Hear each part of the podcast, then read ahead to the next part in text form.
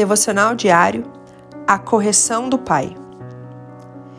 E já vos esquecestes da exortação que argumenta convosco como filhos.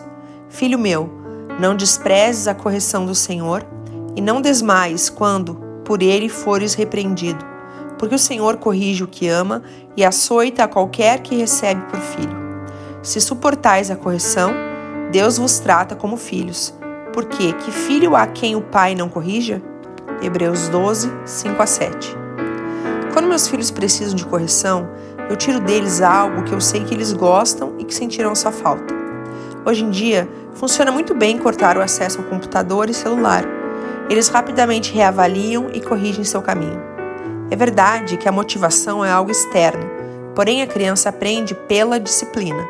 Por exemplo, a disciplina de estudar todos os dias irá criar neles o hábito até que eles passem a compreender os benefícios de se fazer aquela tarefa, realizando-a espontaneamente. Educar é um desafio. Nós pais vemos o que eles ainda não conseguem ver, porque temos um conhecimento que eles ainda não adquiriram. Assim, por amor, corrigimos nossos filhos nem sempre palavras ou uma conversa são suficientes. Quero deixar uma reflexão para nós nesse dia. Será que não estamos sendo teimosos como crianças e por amor, nosso Pai que está nos céus está nos corrigindo? Deus te abençoe. Pastora Ana Fruit Labes.